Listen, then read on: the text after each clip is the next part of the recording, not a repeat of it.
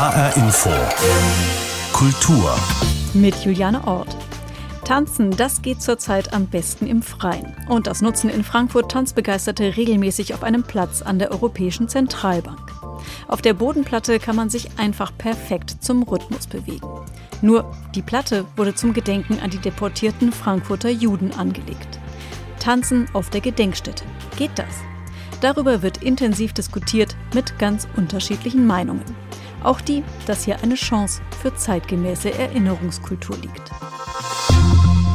Auch dieses Wochenende werden im Frankfurter Ostend wieder Lettenrhythmen zu hören sein, nämlich wenn sich an der Europäischen Zentralbank wieder viele Tanzbegeisterte treffen.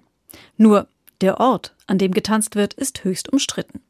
In den Boden des Tanzplatzes sind nämlich Erinnerungen an Frankfurter Juden eingelassen, die in der ehemaligen Großmarkthalle auf ihren Abtransport ins KZ warten mussten. Die Gedenkstätte, die dazu gehört, ist gleich nebenan. Respektlos findet das die jüdische Gemeinde, die Tanzenden fühlen sich schikaniert. Yvonne Koch hat mit allen Seiten gesprochen. Wochenende.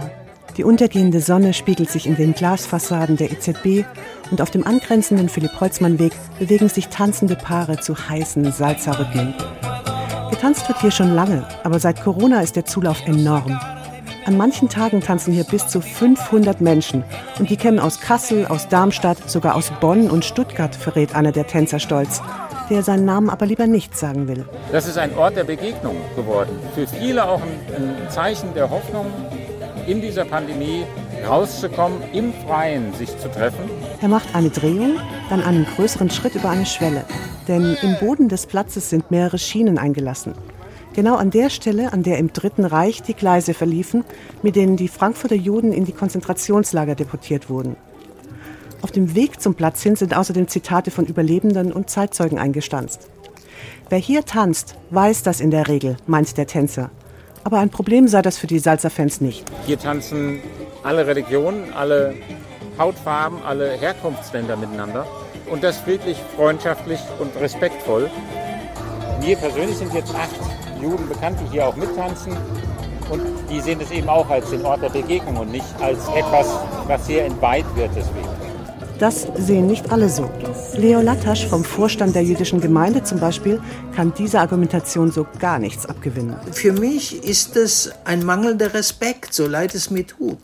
Ich kann natürlich sagen, was interessiert mich die Geschichte oder so, aber zu sagen, na, das ist doch für Integration, nein, nein, wirklich nicht. Natürlich sei der Platz im öffentlichen Raum. Aber tanzen sollte man dort trotzdem nicht. Das ist eine Gedenkstätte. Das ist für uns etwa vergleichbar, wie wenn Sie einen Tanzplatz vor dem Hauptfriedhof aufmachen und wir halten es für unangebracht. Diese Position hat die jüdische Gemeinde auch gegenüber der Stadt deutlich gemacht. Etwas vermittelndere Töne kommen dagegen von Seiten des Jüdischen Museums. Mit einem Facebook- und Instagram-Post wollte das Museum die Stimmung in der gesamten Bevölkerung einfangen, wie Sprecherin Theresa Gehring erklärt. Und wir haben unsere Community gefragt im Social-Media-Bereich, wie sie dazu stehen und haben tatsächlich relativ eindeutiges Meinungsbild erhalten, dass sie das also unmöglich finden. Das Jüdische Museum ist verantwortlich für die Führung in dem Teil der Gedenkstätte, der auf dem EZB-Gelände und der ehemaligen Großmarkthalle ist. Das war damals die Sammelstelle für die Juden ein Ort, an dem Leid, Angst und Grausamkeit herrschten. Von daher plädiert auch Theresa Gehring für einen bewussten Umgang mit dem Tanzplatz. Man muss eben immer schauen, dass man eben doch auch Leute verletzt, deren Großeltern oder eben Familienangehörige dort einfach ganz Schlimmes erlebt haben. Man darf nicht vergessen, dass dort wirklich Schreckliches passiert ist. Und daran, wie gesagt, wollen wir er erinnern. Aber entscheiden, ob auf dem Platz getanzt werden darf oder nicht, das muss die Stadt. Darin sind sich die jüdische Gemeinde und das jüdische Museum einig. Weniger einig ist sich dagegen die Stadt Frankfurt. Denn auf Anfrage kommt aus dem Kulturdezernat folgendes Statement. Grundsätzlich sind Tanzveranstaltungen jeglicher Art auf dem Gelände der Gedenkstätte abzulehnen, da sie mit der Würde dieses Ortes unvereinbar sind. Während es aus dem Ordnungsamt etwas anders tönt. Das Tanzen an sich findet im öffentlichen Raum statt und ist auch keine kommerzielle Veranstaltung. Insofern gibt es für uns keine rechtliche Handhabe. Und für die Salzertänzer auf dem Philipp-Holzmann-Platz heißt das, nichts Genaues weiß man nicht. Sie tanzen deshalb erstmal weiter. Denn fürs Tanzen ist der kleine Platz vor der EZB einfach ideal, betont Tobias Anton. Er ist A zentral, B sind die Wege, die dahin führen, sehr gut beleuchtet. C ist der Platz rechteckig und sehr groß und er ist eben, es gibt da also keine, keine Wölbungen und er bietet sogar noch einen Regenschutz. Trotzdem, die dauernden Platzverweise und Debatten mit der Stadtpolizei nerven. Falls die Stadt also einen anderen guten Tanzboden für die Salzer-Fans findet, sind die bereit, auch anderswo ihre Drehungen zu machen. Nichts äh, würden wir lieber machen, als äh, an einen Ort zu gehen, der eben nicht aus diesem Grund noch umstritten ist. Yvonne Koch über einen Konflikt, für den es noch keine Lösung gibt und zu dem es auch viele verschiedene Haltungen gibt. Unter anderem die von Meron Mendel. Er ist Professor für soziale Arbeit und Direktor der Bildungsstätte Anne Frank. Eine Einrichtung, die Wege für eine zeitgenössische Erinnerungskultur sucht und vor allem junge Menschen für das Thema Holocaust sensibilisieren will. Ich habe ihn gefragt, was die Bilder von Tanzenden auf der Gedenkstätte in ihm auslösen. Ja, das ist äh, vielleicht nicht verwunderlich. Das ist erstmal eine Irritation, eine kleine Irritation.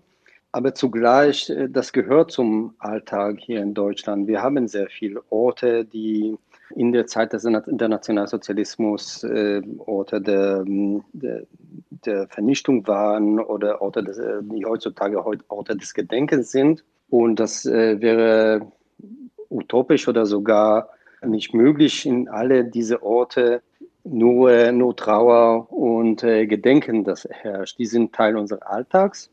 Und von daher gehört auch, diese Irritation gehört äh, für mich, aber für jeder gehört zu unserem Alltag, festzustellen, hier gab in der Zeit des Nationalsozialismus etwas, äh, ein Schreckliches. Und heutzutage leben hier Menschen und äh, sie haben einen ganz anderen Alltag. Also das heißt, äh, so ganz grundsätzlich, also tanzen auf der Gedenkstätte, für Sie geht das? Ist das möglich? Zuerst muss man sich äh, im Klaren sein, ob wir von einer Gedenkstätte sprechen. Also die, die Platte ist, äh, macht das noch zu, nicht zur Gedenkstätte und auch die Reste der Schienen.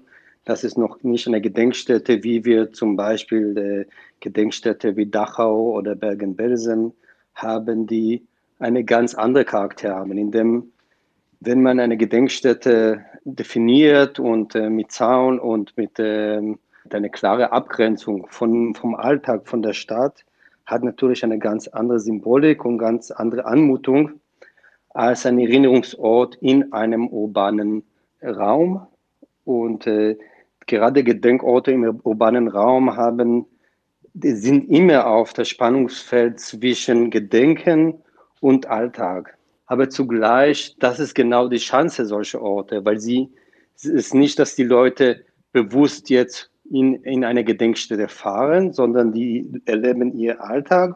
Und dann innerhalb ihres Alltags begegnen sie, dass diese, äh, kommen sie mit Erinnerungsort in Begegnung. Und äh, im besten Fall machen sie sich auch Gedanken darüber, sie lassen sich irritieren, aber sie machen auch, und das ist ganz wichtig, sie machen auch ihren Alltag. Und im Alltag gibt es auch Freude, gibt es in ihrem Alltag auch Tanzen und genau dieses Spannungsfeld macht diese Orte, dieser urbane Erinnerungsort so spannend. Also das heißt, man muss äh, unterscheiden zwischen einer Gedenkstätte und einem Erinnerungsort, wie wir ihn hier jetzt an der EZB wohl eher haben. Das heißt, wenn das Ganze jetzt an einer Gedenkstätte passieren würde, also wenn man jetzt zum Beispiel ähm, an einer KZ-Gedenkstätte tanzen würde, dann wäre das wiederum was ganz anderes. Ja, genau. Ich würde jetzt nicht empfehlen, dann in Dachau oder in Bergen-Belsen äh, Salsa-Partys zu machen. Diese Gedenkstätten sind auch als solche definiert. In anderen Worten, das sind auch Friedhöfe. Das sind Menschen, viele Menschen, die ihr Leben dort verloren haben, die dort begraben sind oder ihre Asche dort begraben ist.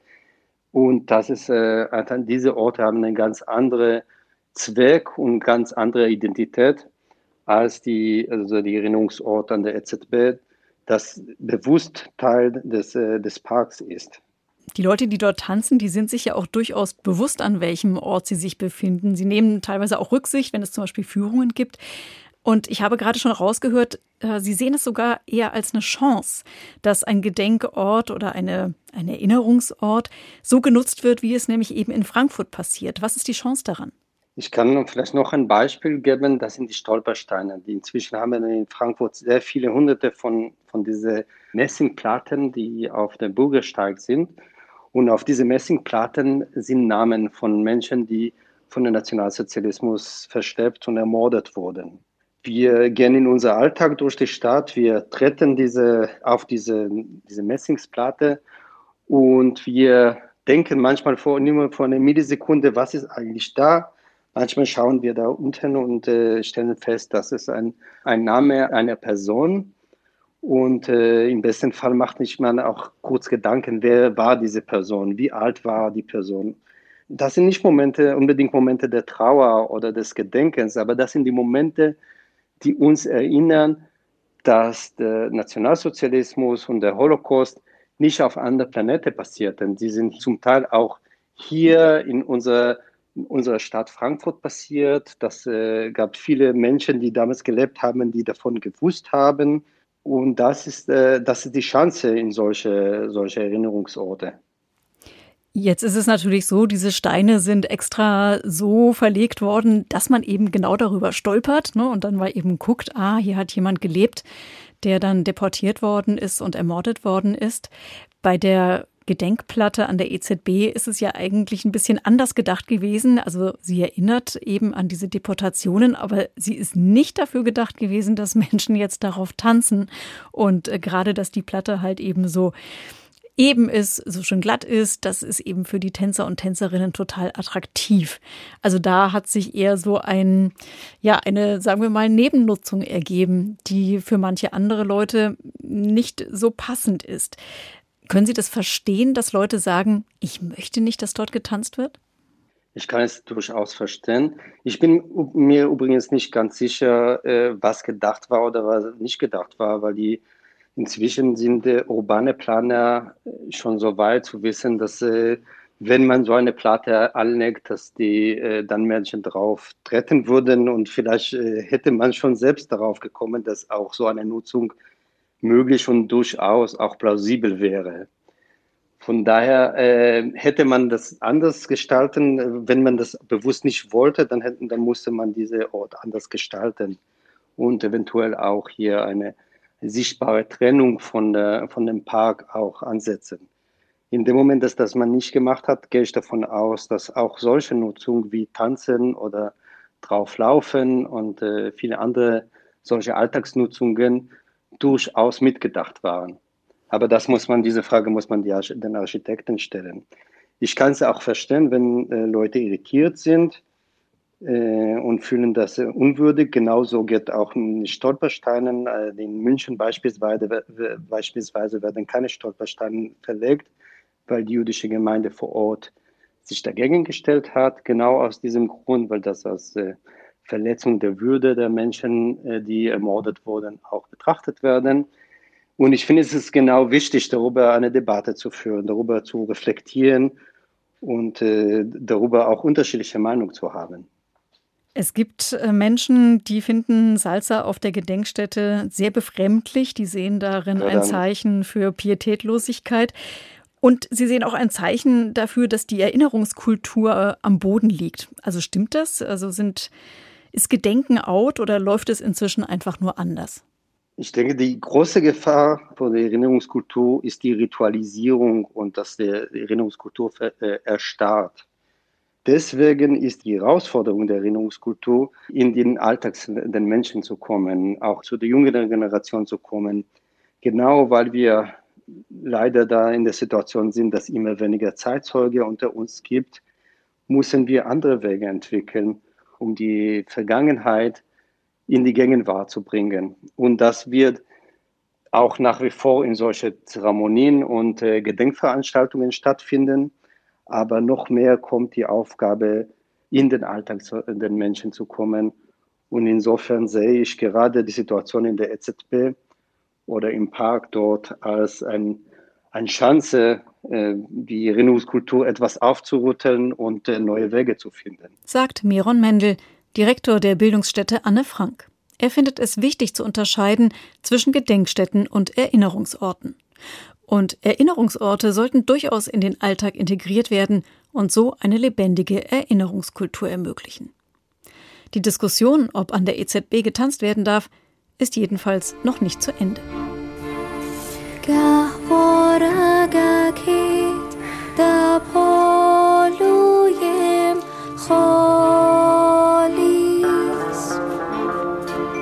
Afghanistan liegt weit weg, aber in den vergangenen 20 Jahren haben wir oft dorthin geblickt, seitdem nämlich deutsche Soldaten sich am NATO-Einsatz beteiligen. Der Einsatz ist jetzt vorbei und die vorherigen Herrscher, die ja vertrieben werden sollten, die Taliban, haben handstreichartig die Macht übernommen. Die Bilder und die Hilferufe, die uns von dort erreichen, sind dramatisch. Die Lage vieler Menschen hat sich massiv verschärft. Gerade auch für diejenigen, die in den vergangenen Jahren in der Kultur aktiv waren und die Chancen genutzt haben, die die Anwesenheit der NATO-Truppen eröffnet hatte. Sie fürchten jetzt nicht nur um das, was sie geschaffen haben, sondern auch um ihr Leben.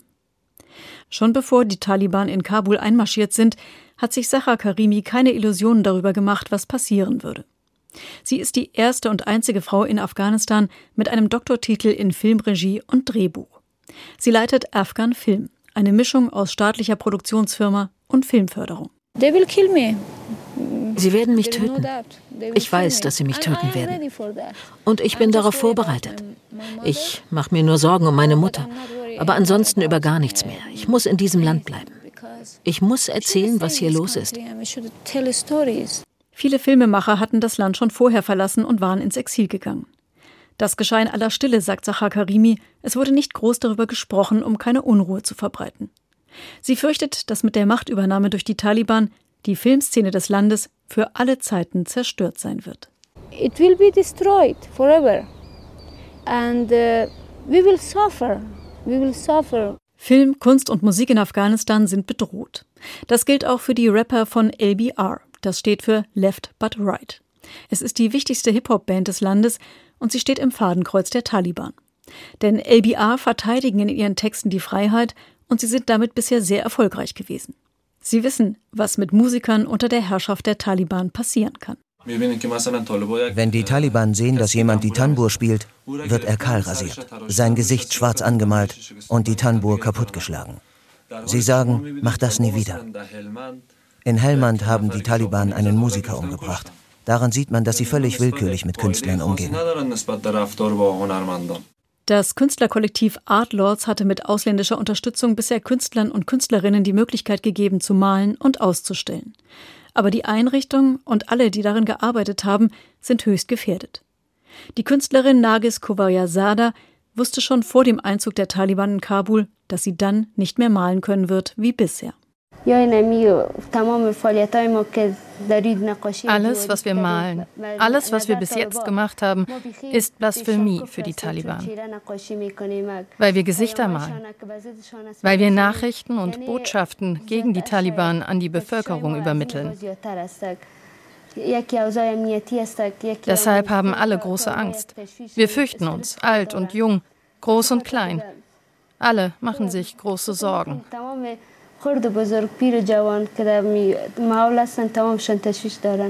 Vor allem die Frauen sind in höchster Bedrohung. Noch ist unklar, wie genau das Regime aussehen wird, das die Taliban errichten und in welchem Maß die Frauen eingeschränkt und unterdrückt sein werden. Darüber hatte sich auch Razia Sharifi, die Managerin von Art Lords, Gedanken gemacht.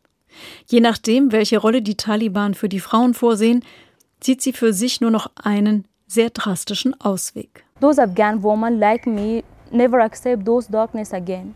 Like if they want to kill me, it will be better than I goes to those darkness again. Lieber tot, als wieder die Dunkelheit zu erleben, die die Taliban schon einmal über Afghanistan gebracht haben. Viele Menschen haben Afghanistan schon lange verlassen und einige leben in Deutschland. Sie beobachten von hier aus die Entwicklungen in Afghanistan. Auch der Comedian Faisal Kavusi. Er wurde 1991 in Groß-Gerau geboren. Seine Eltern stammen aus Afghanistan und kamen Anfang der 90er Jahre nach Deutschland. Aufgewachsen ist Kavusi in Mörfelden-Walldorf. Die Ereignisse in Afghanistan in diesen Tagen gehen ihm sehr nah. Weil das ist halt so ein komplexes Thema, vor allem betrachtet aus einem Gesicht eines afghanischen Künstlers hier in Deutschland, der mit afghanischer Kultur aufgewachsen ist.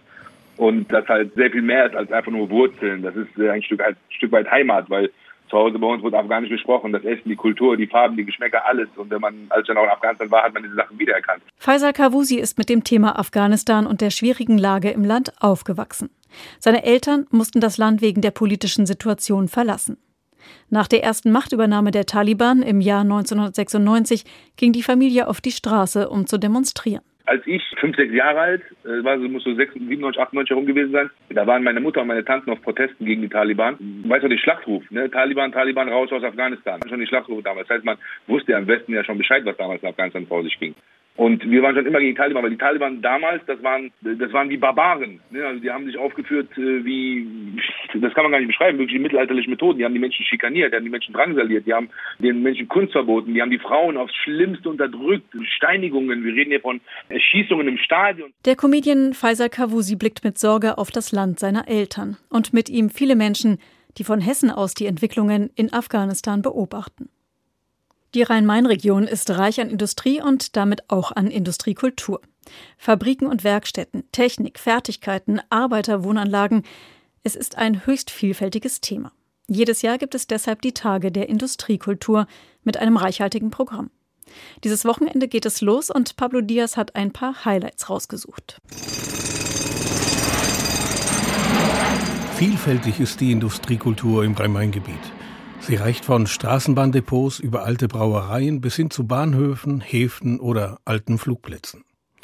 Sabine von Bebenburg ist Geschäftsführerin der Kulturregion Frankfurt-Rhein-Main. Also es hat sich bewährt, dass wir einen Mix machen zwischen Altvertrauten, also Veranstaltungen, die immer wieder nachgefragt werden. Mhm. Das sind äh, viele Eisenbahnerveranstaltungen zum Beispiel oder Schiffstouren und dann immer wieder neue Akzente setzen. Und der Akzent dieses Mal, unser Fokusthema, ist Vernetzen. Und da gibt es Veranstaltungen, die es sonst so nicht gibt. Angeboten werden bei der diesjährigen Ausgabe der Tage der Industriekultur auch Radtouren und Führungen.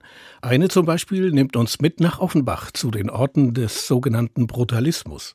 Das ist ein Architekturstil der Moderne, der vor allem zwischen den 1960ern bis in die 1980er Jahre in Deutschland angewendet wurde. Gebäude aus nacktem Beton, die heute oftmals verschmäht werden. Sabine von Bemburg. In Frankfurt hatten wir da auch zwei Gebäude prominente, die inzwischen abgebrochen worden sind, nämlich das ehemalige Historische Museum und das Technische Rathaus. Dieser Stil hat sich sozusagen nicht durchgesetzt, ist nichtsdestotrotz sehr interessant und funktional. Und in Offenbach gibt es außerdem auch noch eine Radtour und zu Orten, die verloren gegangen sind. Und es gibt im Haus der Stadtgeschichte auch eine Ausstellung dazu. Weitere Führungen gibt es unter anderem zur Leitzentrale des Wasserstraßen- und Schifffahrtsamts in Kostheim oder auch zum Frankfurter Hauptfriedhof, wo bedeutende Industrielle der Stadt begraben liegen.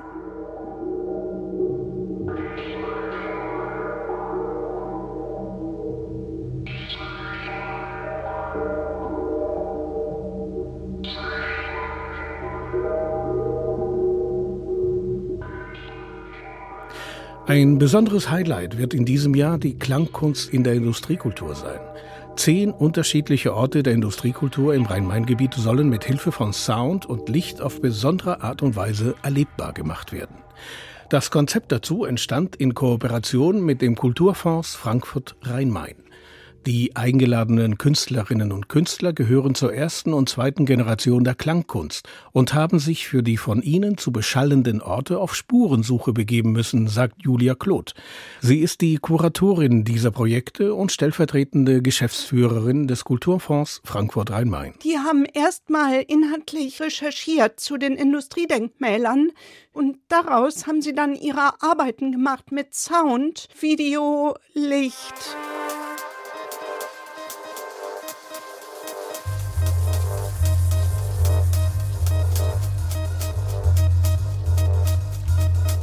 Einer der Klangkünstler ist Marc Behrens. Wir hören hier einer seiner Klangcollagen, die er vor Jahren für den Hessischen Rundfunk komponiert hat. Marc Behrens selbst kommt aus dem Rhein-Main-Gebiet und wird seine Klangkunst im 250 Jahre alten Kellergewölbe des Weinguts Georg Müller Stiftung in Eltville darstellen erklärt Julia Kloth. Als wir uns zusammen den Kunstkeller in Eltvilla Hattenheim angeschaut haben, Marc Behrens und ich, äh, da ist uns aufgefallen, dass da an der Decke und an den Wänden Pilzkulturen sind, die ja typisch sind für Weinkeller. Und das hat den Marc Behrens so inspiriert, dass er jetzt auf dieser Basis die Beziehung von Pilzen mit Menschen darstellt, die ja auch dafür verantwortlich sind, dass wir zum Beispiel Alkohol verwerten können. Die Installation von Marc Behrens ist zu erleben im Kunstkeller des Weinguts Georg Müller Stiftung in Hattenheim. Diese und viele andere Aktionen gibt es bei den Tagen der Industriekultur Rhein-Main. Sie läuft noch bis zum 29. August. Das war HR Info Kultur. Den Podcast gibt es auf hrinforadio.de und in der ARD Audiothek. Mein Name ist Juliane Ort.